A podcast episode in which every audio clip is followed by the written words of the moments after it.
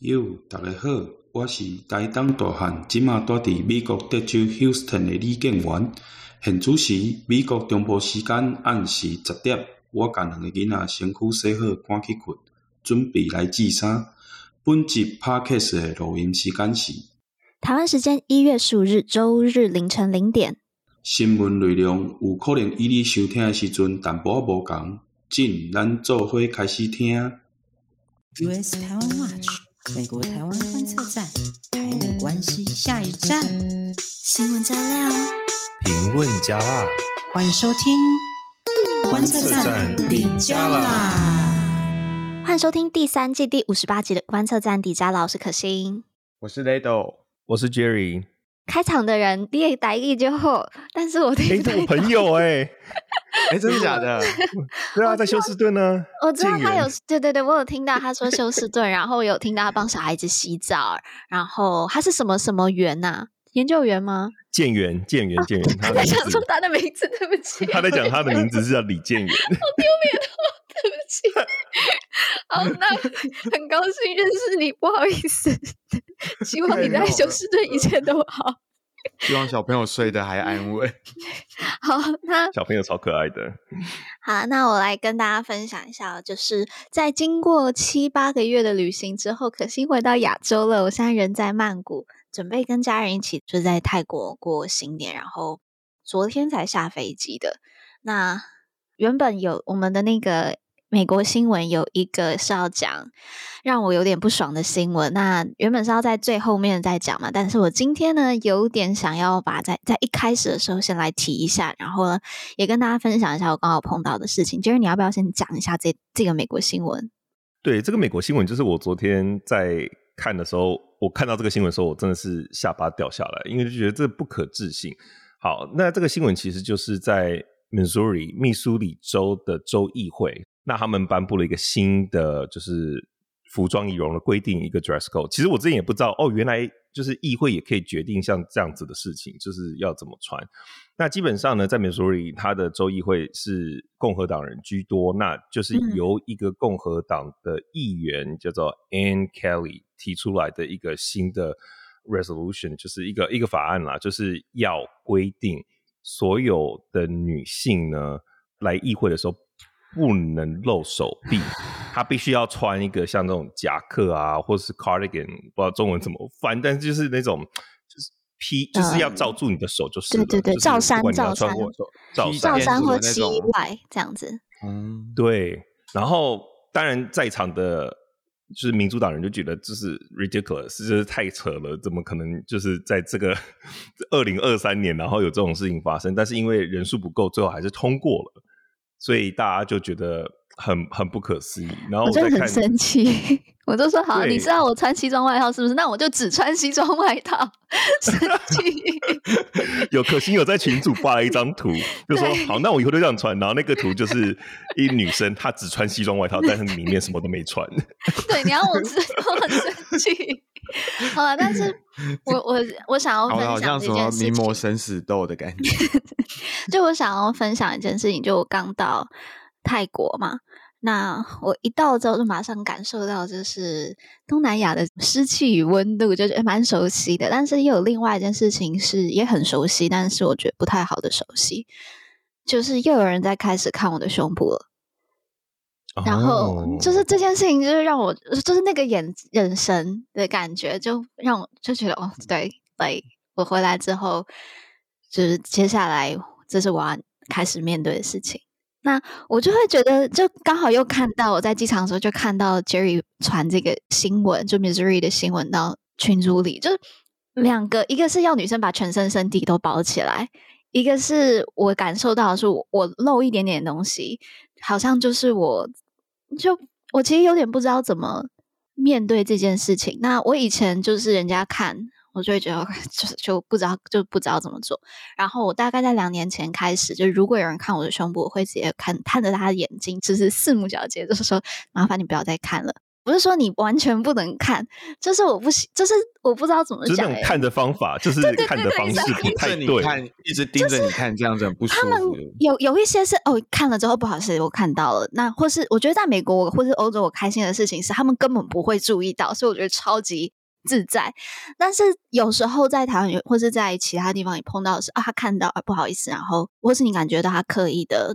避开。那说真的，我也 OK。但有一些，就是我我在机场，我看到的是，我不知道怎么解释、欸，就他是真的把你感觉起来像是我很不舒服，嗯、然后好像你是一个。就是他，你感觉他的脑中有在想一些事情。我我不知道，或是或是我不对的，我会觉得是我自己太敏感。然后，但是因为我我昨天真的是太，因为就是在飞机上有点晕机，然后又是很长的飞长途飞机，然后我就有点累了，所以 我我平常都会用比较礼貌方式说：“张帆，你不要再看，或请你不要再看。”但我昨天就很生气，转向他，然后看到他大概不是会讲华文的人，所以我就是 stop staring my boobs，我就真的很生气。然后，哇哦！但是就 就是哦，大家不好意思。那个剪辑师帮我逼一下，但是 我我其实谈这件事情，我就是不知道我想要讲的事情，就是为什么要女生怎么穿衣服露身露出身体的哪些部分，为什么会有这么多的？其实你你这样子的描述的情况，其实就我在看新闻的时候，我当下也是第一个想到就是这样子的情况，就是像你的状况，就是你想要穿就是稍微就是露胸的衣服，但是就会被人家这样子看。然后你但是你知道，在传统社会里面，他们就会说，如果你不想要被人家看，那你就不要这样穿呐、啊。那你是不是那珠宝店都不要，就是不要开了？银行被偷是不是银行的问题？Exactly。然后所以像这个 Missouri 是一样在传统的思维就会觉得说。如果女生今天被侵犯或什么，第一时间通常就会听到有人说：“诶、欸，那她当时是怎么穿的？对，对不对？”就是、就是会有这种讨论，讨对检讨被害者的。但是为什么不讲说男生就是为什么你控制不了你自己？对不对？就是这完全不一样的思维。然后我觉得这个思维就是在我在看这个新闻的时候，我脑中就是想到这件事情，然后我就觉得啊，真的是很不舒服。而且没有想到是在美国，就是老是喜欢美国人家说 怎么样怎么样，罩袍不可以这样子，然后什么？哎、欸，我跟你讲，你你你这个也是我当下脑中有闪过的，因为我记得在早前，就是在奥巴马时期那个时候，就是一些比较 progressive 的政策开始进行，然后移民政策比较开放一点，然后当时其实蛮多保守派的。议员就是说，哦，那你这样子是以后中东那些国家的人，就是难道以后美国的人都要穿罩袍了吗？对啊，就要把自己身体盖起来。嗯、结果，对啊，结果他们自己很喜欢就是控制别人的衣着。当时是抗议说，担心自己以后的衣着会被控制，就是莫名其妙的担心。啊、结果他们自己也很爱控制别人的衣着，嗯，而且这个也算是一种双重的标准，因为这个其实就是人家说衣着也是。自由言论自由的一部分嘛，然后通常这些投票就是说要盖起来的人，嗯、他平常又常常又会说什么，我这些都是我的表达自由，freedom of expression，不是吗？都这样子讲。然后我在看留言的时候，就有看到一个很好笑的留言，因为这个是共和党人的 Ann Kelly 他提出来的。那你知道共和党人不是很信奉，就是把 Second Amendment 当做宗教一样在信奉啊？那 Second 充一下 Second 的好，嗯嗯嗯，有永枪权吗、哦？对对对对对。那你知道英文就是永枪，它的那个里面就讲到 People have the free have the right to bear arm，然后那个 bear 就是就是永枪的意思，但是又是谐音。B A，如果你谐音变成另外一个字，就是 B A R 的话，就是就是就是光着你的手背，所以很多人就酸说：“哎，你们不是应该要支持就是 People have the have the right to bear arms 吗？那为什么？好，这是一个笑话，但是对啊，就是苦中作乐这样子。我看到这个新闻的时候，就有点心情有点复杂，就包括碰到的事情。然后我这边真的很想要问。观众，而且有点想要，我知道我们的听众比较多是男性，就是我想要问，你们会怎么建议我以后碰到这样的事情？如果我感觉到一些眼光是让我不舒服的，我要去怎么面对？好，我把这个 podcast 变成我的 personal 的，就是 问大家的的平台，但是我我真的还蛮好奇大家会怎么回的。好啦，那今天这个开场蛮久，刚好也就直接来聊一些。啊、新闻的部分，那还是讲一下我们今天会讨论哪些新闻。第一则新闻，我们来讨论一下 CSIS 的最新兵推，他们认为中国攻台几乎是不可能的。那第二则新闻的话，我们会帮大家更新，就是各种台美关系的进展。第三节美国新闻的部分，我们来讨论一下美国跟中国共产党的战略竞争特设委员会。OK，那我们就进入到我们的第一则新闻。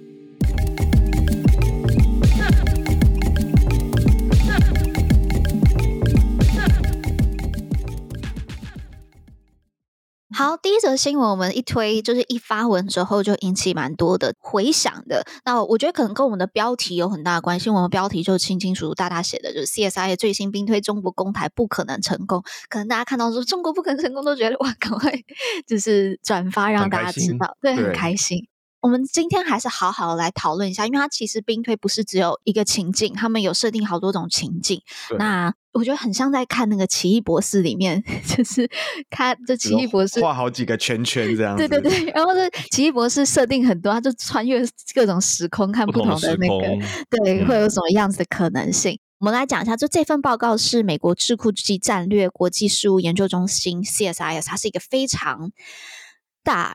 嗯，老牌重量级的一个智库，华府的智库，那、嗯、他们最近发了一份新的兵推的报告。他们呃，美国的智库都会定期发这种兵推报告，它的标题叫做《The Next Battle of the Next War》。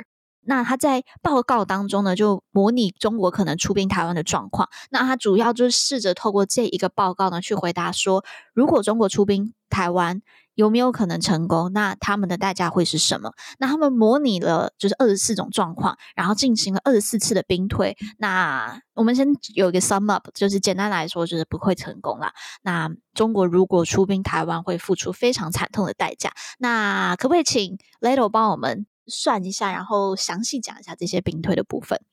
对，没有错。就像可心刚刚说的，其实整体来说的话，中国如果出兵侵略台湾，其实代价非常的惨痛。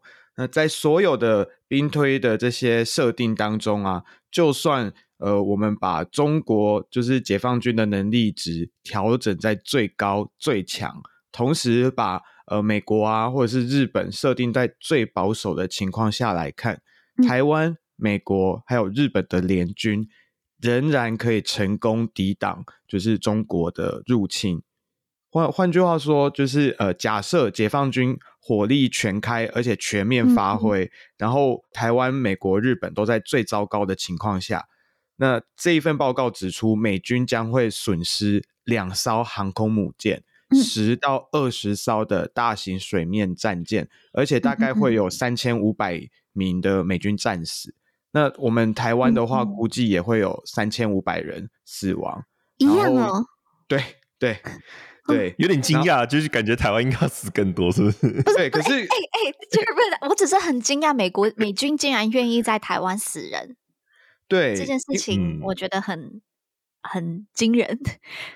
哦，对啊，但是毕竟这个拜登也已经承诺好几次，然后做出这样子的反应，然后甚至这已经变成一个跨党派的共识。我觉得其实我们可能不必那么惊讶，因为之前我记得有媒体询问拜登说：“你是不是愿意送美国的子弟兵上前线去协助台湾？”那个时候拜登就说：“Yes，就是 It's a commitment。”Yes, I do。对啊，他结结婚，对，不用闹。可是虽然台湾死亡的人数看起来跟美国一样，但是在设备的部分，我们二十六艘这些驱逐舰啊、巡防舰啊，全部会被击沉。对，嗯嗯嗯、然后在这个情境之下，日本的话可能折损的是主要是战机的部分，然后还有一些船舰，然后分别是一百多架跟大概二十六艘。可是，在这个情境之下，解放军方面估计会有一万人战死，而且会损失一百五十五架的战机跟一百三十八艘的大型船舰。所以，这个是在呃极端的对，对，而且这个极端是说，对于台湾、美国、日本，我们三方的联军最最惨烈，可是对解放军来说是最好的结果喽。然后台中国一样是没有办法攻下台湾。OK，我觉得 台湾人很需要看一下这报告，但我还是想要，就因为我们必须要有个 mindset，就是 prepare for the worst，right？就是有没有可能真的有一个时空、一个平行宇宙，就是解放军赢了，有没有这样子的兵推的情况？对，这份报告里面其实有两个唯二解放军会获胜的模拟状况。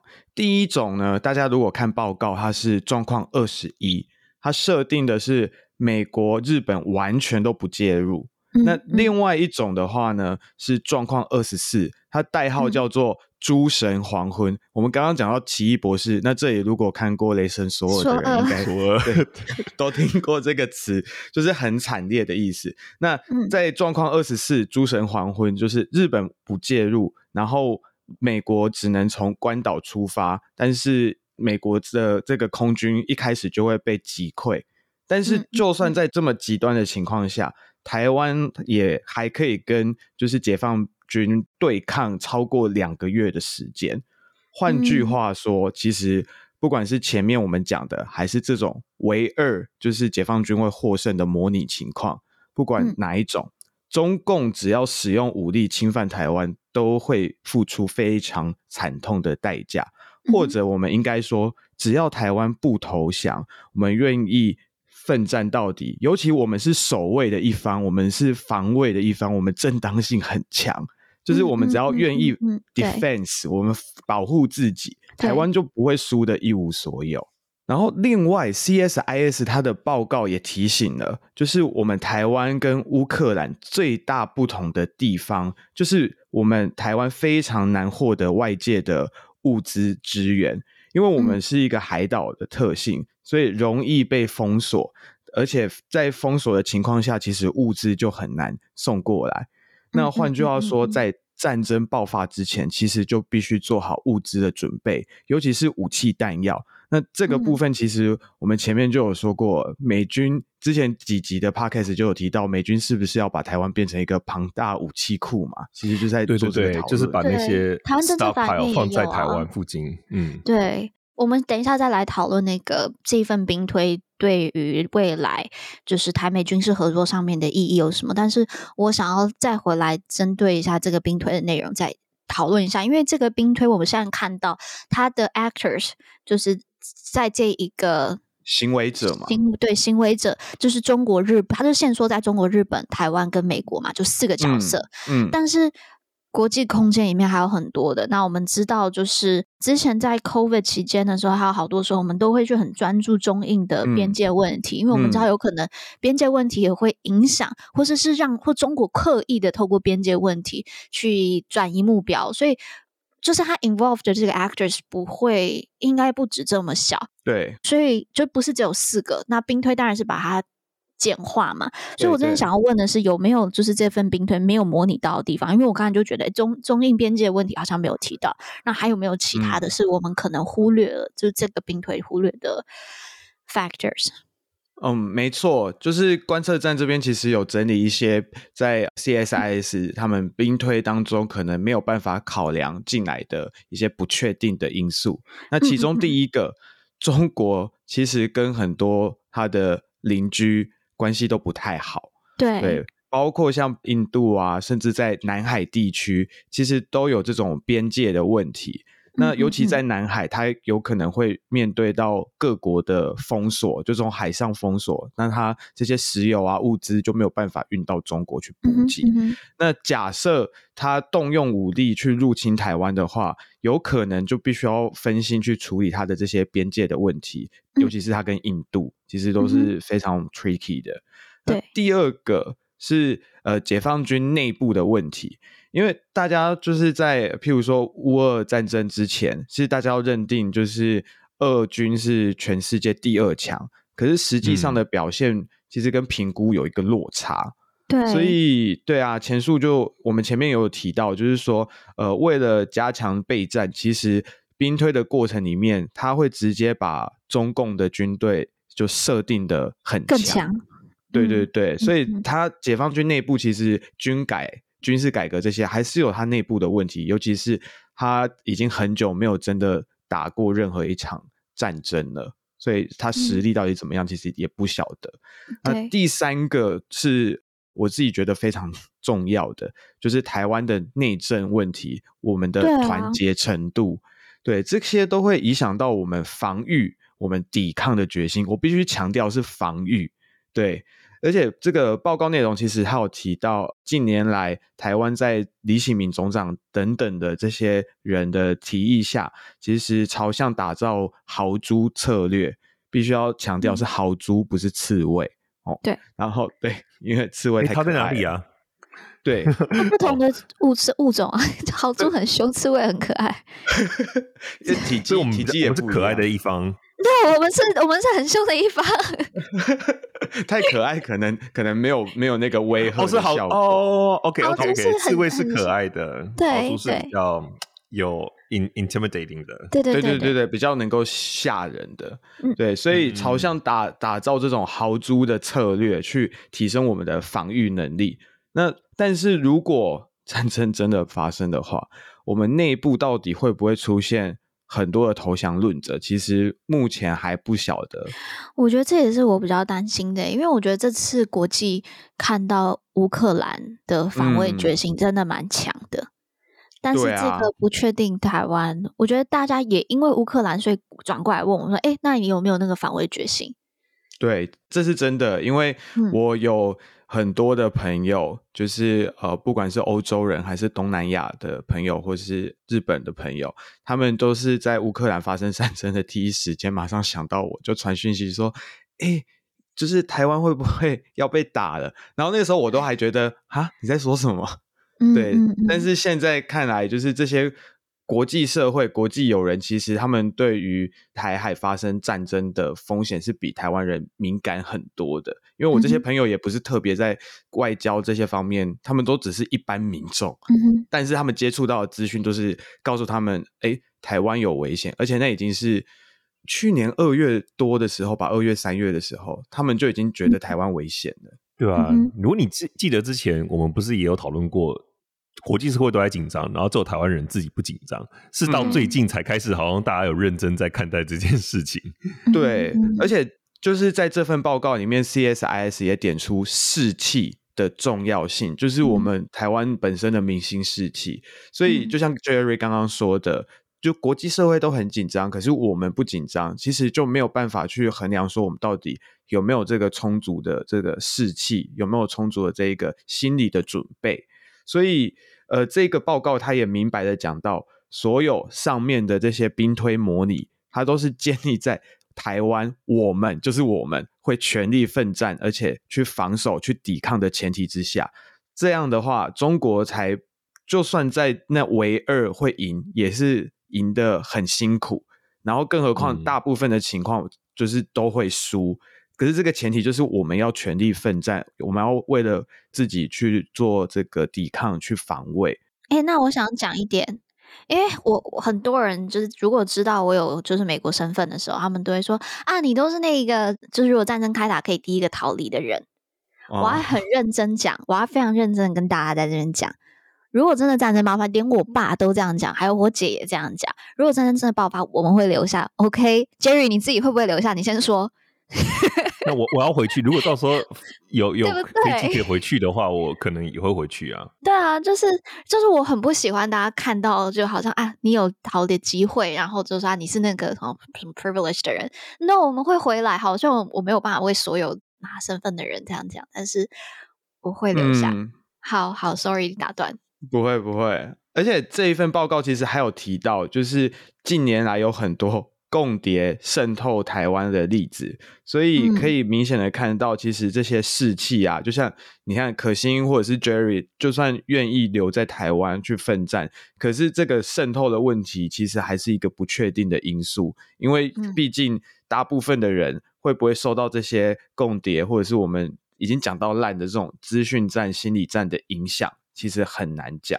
所以，呃，在这方面，譬如说，怎么样提升整体的士气，还有防卫共谍的这个部分，其实还有待执政者还有政府，就是更坚定的去推动相关的改革，尤其要让所有就是台湾人、台湾社会都可以感受到我们自己的决心，还有我们的能力在哪里。好，这那这个报告很实际的部分呢，其实就是建议美国政府应该要尽快采取行动，去降低这个取得胜利的成本。那也列出了几个实际的做法，包括加强和日本跟台湾的合作，然后尤其是在军事上要跟日本尽快合作，然后甚至是要适度公开战争准备计划。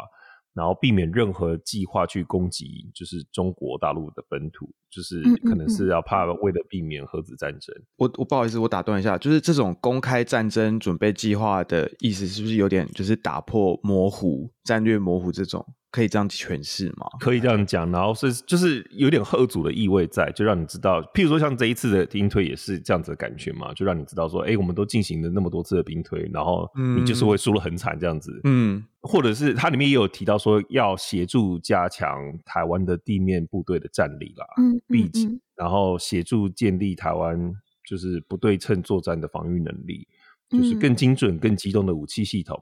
然后呢，接下来就是日本。我们一直讲到日本，就是要加强日本的美军基地跟关岛基地的能量，重塑空军的作战守则，来应应中国第一级能力。嗯嗯嗯。然后呢，在海军的部分呢，就是要建布更多机动性高的船舰啊，可以救援的船舰，然后也是要来应应中国的第一级。然后最后是讲到要储存更多的弹药，尤其是反舰武器，就是豪猪嘛，就是我们要很多的武器去反击回去，这样子。然后优先发展更多具威胁性的轰炸机。嗯，我我我这边看到的一个是，他都很强调都是要因应中国的第一级，所以我觉得大家真的要有一个意识，就是台湾真的不是挑衅的人，因为第一级就是发动战争的那个人。嗯嗯，嗯，我觉得这份报告还有一个，因为刚才 Jerry 有强调，就是讲到里面，就帮助台湾储存更多弹药嘛。就我觉得这份报告要知道，就是美国很爱写报告，美国也很爱看报告。那嗯，我觉得这份报告是真的有机会可以去影响台湾政策法，因为我觉得台湾政策法其中一部分就是有讲到要在台湾储备更多的战备嘛，对不对？是诶，是台湾政策法吗？对，台湾政策法有提到，就是一开始。最初的版本是讲的比较 aggressive 一点，就是说直接存在台湾。嗯嗯嗯，然后，但是后来参议院通过的版本就是有稍微修的比较保守一点，就是说会存在 region，就是这个地区，可是也有可能还是存在台湾呐、啊。嗯、就是他可能，但是他就把它改的比较模糊，宽松，用词比较宽松。对，那美国国防部其实也都一直有在做这些。啊、类似的兵推，那国防部这边资讯是更多、更准确，但是它不太能公开，因为很多是 confidential 的东西。那做出来的模拟一定会更真实，但是对一样就是没办法不公开。那这次是由呃声望很高的 CSIS 它来公布嘛？那其实它的目的通常是为了去影响政府、国会，然后让大家做更多准备。那其实我觉得这个。报告对台湾就也是蛮影响我们台湾，是了解说，哎，因为台我说真的，我觉得台湾还蛮有可能是我们的教育吧，华人教育就永远都是觉得自己不自己家的小孩很烂嘛，自己家的小孩不好，嗯、而且又觉得是亚细亚的孤儿，所以就常常看衰自己。那透过一个很德高望重的一个，而且受信赖的智库去做这样子的兵推，他虽然看起来现在目前的 TA 是给他们的。政策圈，华府政策圈，但我觉得对我们台湾是尤其自己看待我们自己是尤其的重要。对，因为毕竟他这个兵推的报告是会影响实际的政策的。那如果大家觉得说美军并不是就是作假，美军是真的有实力的，嗯、那么为了美军呃他的政策规划去做的报告，就不可能刻意诱导美军去做一个会让自己有损失的。嗯。那我这边还是想讲第三点，就是 CSIS 他们有强调，就是这份报告它的用意不是在于，就是说，呃，好像说台湾台海之战就是不可避免的，它的用意其实在于是我们要如何去避免战争的发生。所以我觉得台湾有一些非常。我就会说是畏战呢、欸，就是害怕战争的一群人。他们有时候只要你跟他讲到一点关于军事的东西，他就会觉得天啊天啊，战争要太大了。然后就是你、嗯、你是在武装台湾，让台湾更危险这样。嗯、那我觉得兵推并不是为了如此，是要让我们更了解知己知彼嘛，才能百战百胜。那最后一点是，我觉得这一次的兵推把日本的角色很明显的点出来，它非常非常非常的重要。那我觉得很明显可以看出来，现在美国智库非常关注日本未来在印太的这个角色。那日本它公布了这个国家安全保障战略的三份文件之后，也是传达给国际，就是日本之后会更加主动担负这个区域的安全义务，然后跟美国的盟友共同维护自由的、自由开放的印太区域。那到底他会未来要做什么？就他现在有呈现他这一个。嗯嗯意愿，但它到底的那个实质位置是什么？我们都还要再继续观察。那今年又特别的是一点是，今年是日本是 G7 的轮值主席。那这一周就接下来的这一周，首相岸田文雄也会去旋风去访拜访五个国家。那这个记者会应该也会针对这个台海局势发言，所以我们我们会继续关注。但我们可以跟大家分享一下，我们在一开始其实在讨论这兵推的时候，我们也有讨论一下日本的重要，就是我们自己内部有讨论一下日本重要性。我觉得可以跟大家分享一下。嗯，对，就是其实日本本身目前面对到呃台湾有可能被中国入侵的这个情况里面，其实大家就。会想到刚刚的兵推里面的状况，有一个是日本完全不介入，然后美国从关岛出发的这一个情境。那这一个状况其实并不是完全不可能发生。因为过去日本其实也有曾经呃非常任性的时候，譬如说呃首先跟中华民国断交，然后跟中共建交等等，其实是让美国非常伤脑筋的。呃，不过现在比较庆幸的一点是，现在台日关系其实非常友好，所以或许美军完全无法动用就是冲绳的这个这些基地，这种几率是下降的。可是现在有一个比较大的重点是。目前还是有很多的日本民众是把美日关系，就是美国跟日本的这些军事合作或是同盟关系，跟这个台日关系是分开来看的。换句话说，在这样的情境之下，会不会未来当台湾发生事情，然后美军真的需要动用到他在日本的资源，包括像冲绳的基地去支援台湾，能不能这么顺利？其实。呃，还是一个不太确定的状态。那所以，其实如果大家身边有日本的朋友，或者是大家常常去日本玩，其实可以跟日本的这些朋友们好好的提一下这件事情，或者是让他们意识到说，诶，其实台湾、美国、日本，万一我们真的被中国入侵的话，其实大家是一个很紧密的关系，一个共同体。对，可能就是这部分。从民间的部分先着手，这至少是我们可以做的部分。不行不行，我觉得这样太慢了。你要就是现在呼吁我们的观众组一个那个日本台湾观测站，然后 来一起影响，一起影，就是用比较大的、比较快的方式去影响。我不知道在日本有没有像是 FAPA 这样的组织，哎，就是台湾的。嗯嗯，就是游说团体，不是游说团体发，不是游说团，就就是一些呃，在在日本的台湾台湾人是直接影响政策的。嗯、对，我觉得这是需要，这比较比较可以直接影响啦。对啊，对，尤其是如果就是刚刚像刚刚 Jerry 也有提到，如果日本可以通过这个日版的台湾关系法，然后 Jerry 你说要给他们什么 优惠？好、啊，有吗？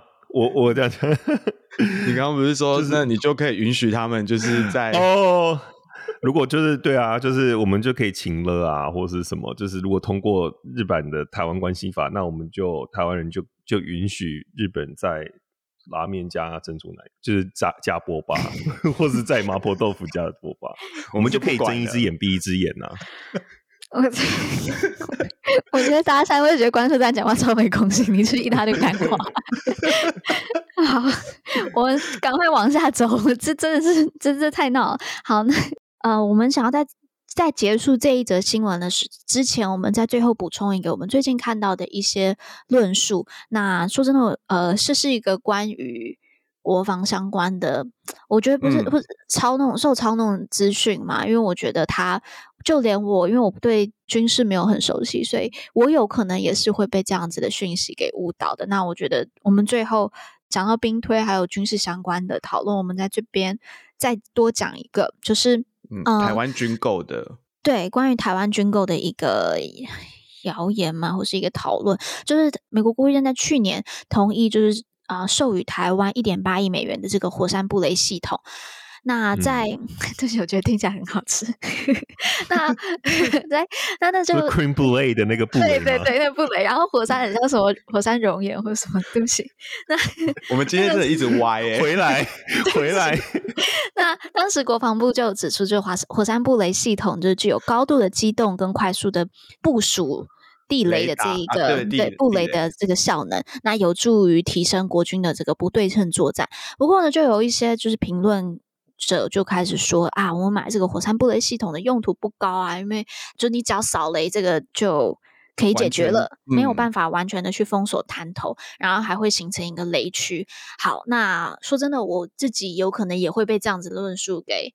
混淆，那我们就来 quote 一下这个王真明的军事频道的内容，他有去做一个说明跟澄清。对，因为很多的这个评论其实说，呃，火山布雷系统没有用，因为敌军只要扫雷就可以了，完全没有办法封锁他们上岸的这个滩头，而且未来还会形成雷区。这些说法其实都是对的，但是这个系统其实它是要跟海马斯多管火箭去配合。然后海马斯多管火箭这种武器呢，它的缺点它是精准度不高，可是它覆盖的范围很大，所以对于这个范围里面有极大的杀伤力。所以如果你在这个射程里面呢，一群人聚在一起的话，待超过十分钟以上，只要你被瞄准，你一定会全灭。前几天的时候，俄罗斯其实就犯这样子的错误，导致非常严重的死伤。那反过，俄罗斯的军人真的好惨哦。对对，他们真的被很多先进的武器拿来，就是被就是当实验品。对啊。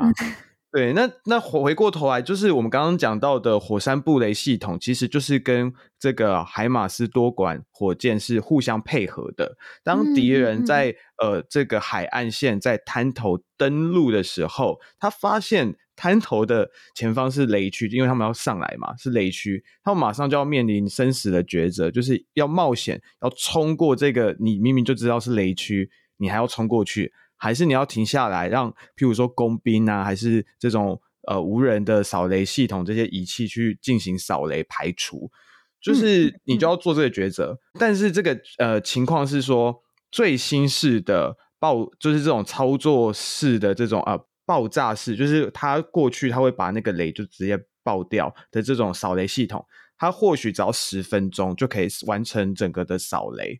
可是这十分钟可能就生死关键了，因为我们刚刚说俄罗斯俄军遇到海马斯多管火箭这个系统，它其实操作很快速，只要防守的那一方，它从隐蔽，就是你躲藏的地方、隐蔽的地方，你瞄准好发射，不到十分钟其实就可以发射，所以这两个是互相搭配的。那火山布雷系统，它是控制敌方的行动，海马斯多管火箭是拿来歼灭大范围的目标，所以这个目的就是让防御方来呃拖住要刚登陆的这些敌军，趁他们上岸的时候，全部都一次就是一网打尽。所以两者单独去用，其实都有缺点，可是，在正确的战术下结合起来。他们就是反登陆作战非常有利的武器，只不过，嗯，嗯，嗯，嗯，我们就是自己嘛，那个台湾国防部其实也不方便把这个话讲得太明白。那我们现在把它讲的这么明白，可以吗？可以啦，可以。我觉得我现在看到这则新闻，我觉得就有豁然开朗的感觉，因为很多的你光看军售，你没有配合战术。嗯或是你没有配合其他的武器一起使用的时候，你真的会不懂，好，那它是要干嘛的？但当你今天有就配合，它是一个 package，就是当你今天点了一个套餐的时候，你就知道它的它是有什么样的意义在。那我觉得说真的，你只单独讨论一个是很容易被混淆的，所以真的推荐大家之后再就是看。军事相关的内容的时候，像是我们今天 quote 的王真明的军事频道，就蛮推荐大家的。这有有时候相关的讯息真的要去仰赖一下专家。那我们就进入到我们的第二则新闻。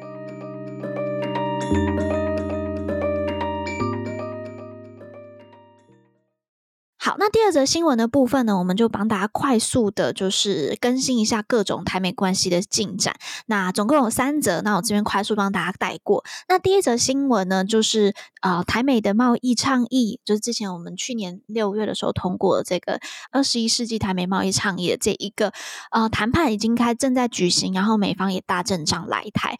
那这一次呢，有二十多的人来台，是自从。台湾二零零二年加入 WTO 之后以来最大规模的一个呃经贸访团，所以这个谈判就是要去字字斟酌，然后把这些谈判规则慢慢的把它拼凑起来成一个。我们之后可以使用的一个规范，所以看到真的实际开始进行，我们非常的期待。那第二则新闻是 Taiwan S&T Hub，那呢就是在 Stanford，就美国这个斯坦福大学，那跟国科会他们成立了一个是用意在整合台湾的科研学术还有新创人才培育的一个交流合作的一个中心，那叫做 Taiwan Science and Technology Hub。虽然这是一个很小的新闻，但看到这样子的一个。中心的成立，就是能够帮助台美之间的这一个科技研究更多的合作跟交流，我觉得非常非常的期待，觉得这个是未来会有很多可以造就出很多影响层面很大的嗯中心。那再来一个是已经刚结束的一场演讲，是伯明来台湾，就是那个前副国安顾问嘛，他是副国安顾问对不对？那。他来台湾演讲的时候就，就我们帮大家快速列一下重点，就还有直接回应以美论，就是就是打击以美论。那我觉得也是显示了，就是美国是有 很明显的观察到台湾舆论对于美国怀疑的这一个、嗯、风向，对风向的。那所以伯明有直接来去回应。那再来是他讲到，因为最近台湾也加强国防嘛，在这个时间之时呢，呃，伯明他也反击那一些对于放弃国防的的和平论者。那他就说，你去想想看。就是有一些讲法，如果说韩国放弃国防，然后也许朝鲜会饶了他们，对他们仁慈一点，或者是以色列呢，就是去用等距的方式去跟伊朗啊，还有他旁边的人去维持一个好友好状态，这个合理吗？就听起来就很不合理。那如果放在台湾上面，也是其实并不怎么合理的啊。还有一个是在。问答 Q&A 的时候被问到，就是去台积电设厂的这个想法。那伯明他就有说，美国要台积电去设厂，并不是因为对台湾的未来感到悲观，所以要离开台湾，不是因为这样，所以要离开台湾。他说这样的说法是错误的。那他说，美国认为台积电的厂房全部集中在台湾，反而是对中国就是引来战争的一个邀请，而不是。我们所说的这样的细盾，那更可能是吸引中国占领台湾以及取得台积电的技术。然后他也讲到，就是说，尽管台积电去美国设厂，但他在整体的这个投资力道是加大的，而且他重心还是在台湾。而且他也提到，就是说，在美国设厂的重要意意义呢，是在于这样的合作可以直接强化美台美双方的科技、经济还有人民的交流。整个演讲是非常精彩，但是就帮大家精选三个重点。好，那最近的这个台美关系的新闻真的很多，所以时间有点挤压到，那我们就赶快进入我们的广告后来讨论美国新闻。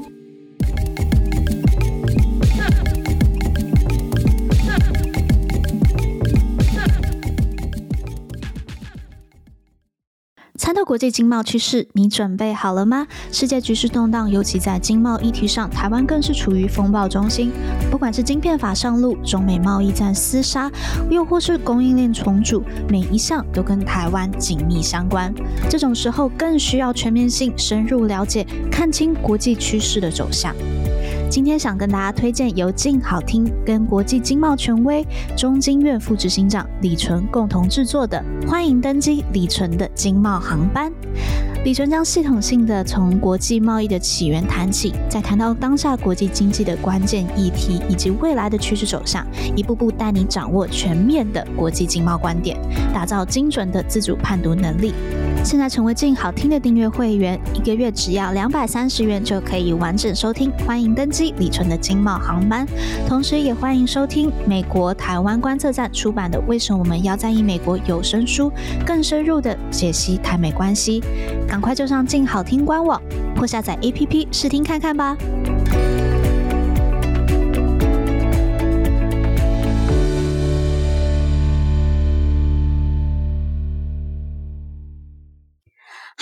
美国新闻的部分，第一则呢是美国跟中国共产党的战略竞争特色委员会，这到底是啥？Jerry？对，这个名字超长的哦，然后就简短、简简短、简短 的替大家讲一下发生什么事情。因为我们上次才讲到，就是 McCarthy 当选众议院的议长嘛，那他上任的第一件事情就是赶快促成这个委员会的成立。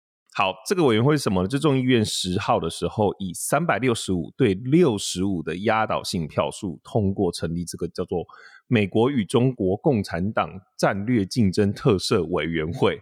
那这个特色委员会不是那个特色组织的特色，是那个 就是特别设立的那个特色。OK，那它的功能就是负责评估中国对美国带来的军事、经济和技术的挑战，然后并且保护美国的国安这样子。嗯、那这个目前的委员会预计是由十六名委员组成，九位共和党人，七位民主党人。然后呢，现在的主席是这个 Wisconsin 的众议员，呃，Mike Gallagher 担担任主席。嗯嗯。那就是根据票数统计呢，共和党众议员两百一十九人全部都投下赞成票，那民主党众议员是一百四十六人投下赞成票，但是有六十五人反对。刚刚讲到六十五人反对，全部都是民主党的人。比较值得关注的是，我我也看到很多台湾的新闻有在传这一个东西，就是呃，众议院里面刚刚讲到六十五个民主党嘛，那其中有三个算是华裔这样子，那其中一个是加州的众议员赵美心，哎，我我觉得他好像应该就是中国的背景这样子。那纽约的孟昭文就是 Grace Mann，跟加州的众议员刘云平 Ted Lieu，我们很常提到。嗯呃，Ted Lieu 还蛮常提到，这两个后两位应该都是都是台裔的这样子。那为什么这三个人会反对呢？嗯、所以就是台湾人就很多新闻就很好奇嘛，就说：哎、你明明是台裔的背景，那你应该要对这个东西有点警觉这样子。嗯、我觉得先来讨论一下，就是在讲那个之前，我觉得看到这个票数，我基本上是觉得这算是 McCarthy 担任议长以来的第一个 bipartisan 的胜利，就是跨党派的胜利，因为。大家都知道，他是现在美国蛮分裂的嘛。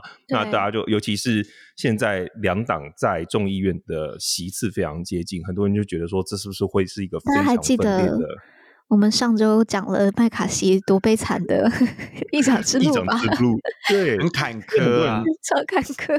很多人会担心说，就是差距这么小，就很容易造成分裂，因为大家就觉得就是有 leverage。嗯那很担心，就是事情都做不成。但是这个委员会的成立，所以很多人就分析说，这其实算是他的第一个 bipartisan 胜利，就是说，至少大家可以看出来，在针对中共议题上面，两党的支持度还是很高的。虽然就是民主党有有一些人反对，等一下我们会讲到为什么他们会反对。我觉得不错哎、欸，第一个开局就众议院开局就先用中国来要团结大家。